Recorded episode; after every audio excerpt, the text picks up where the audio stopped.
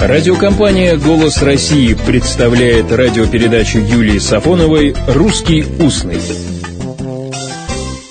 Здравствуйте! Мы уже установили языковую связь между маргарином, перловкой и жемчугом. Но это в языке. А в жизни маргарин и перловка так далеки от изящного, что вряд ли можно перловку или маргарин возвести в перл создания. И даже Николаю Васильевичу Гоголю это было бы не под силу. Почему было бы?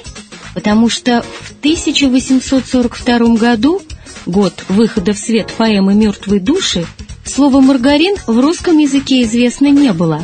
Но именно в 1842 году в «Мертвых душах» в главе 7 Гоголем было употреблено выражение «возвести в перл создания».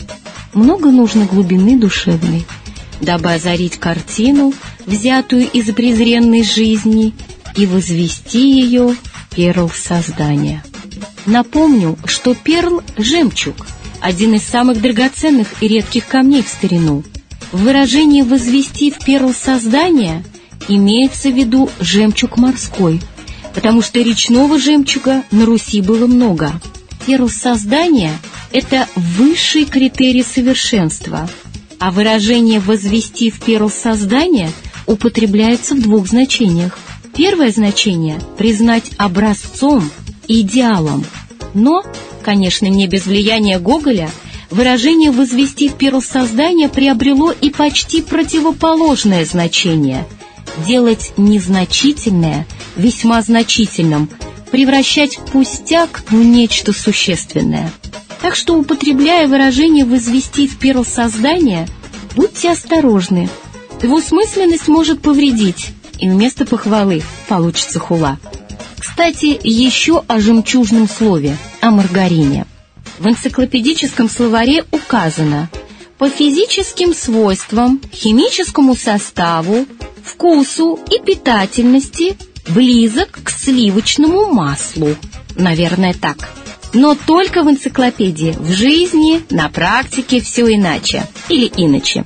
В третьем издании словаря Владимира Ивановича Даля находим добавление Ивана Александровича Будуэна де Куртене. Словарная статья «Маргарин». Прилагательное «маргариновый». В конце статьи указано значение прилагательного «маргариновый». Поддельный не настоящий. И пример. Он не генерал, а маргариновый генерал, статский советник.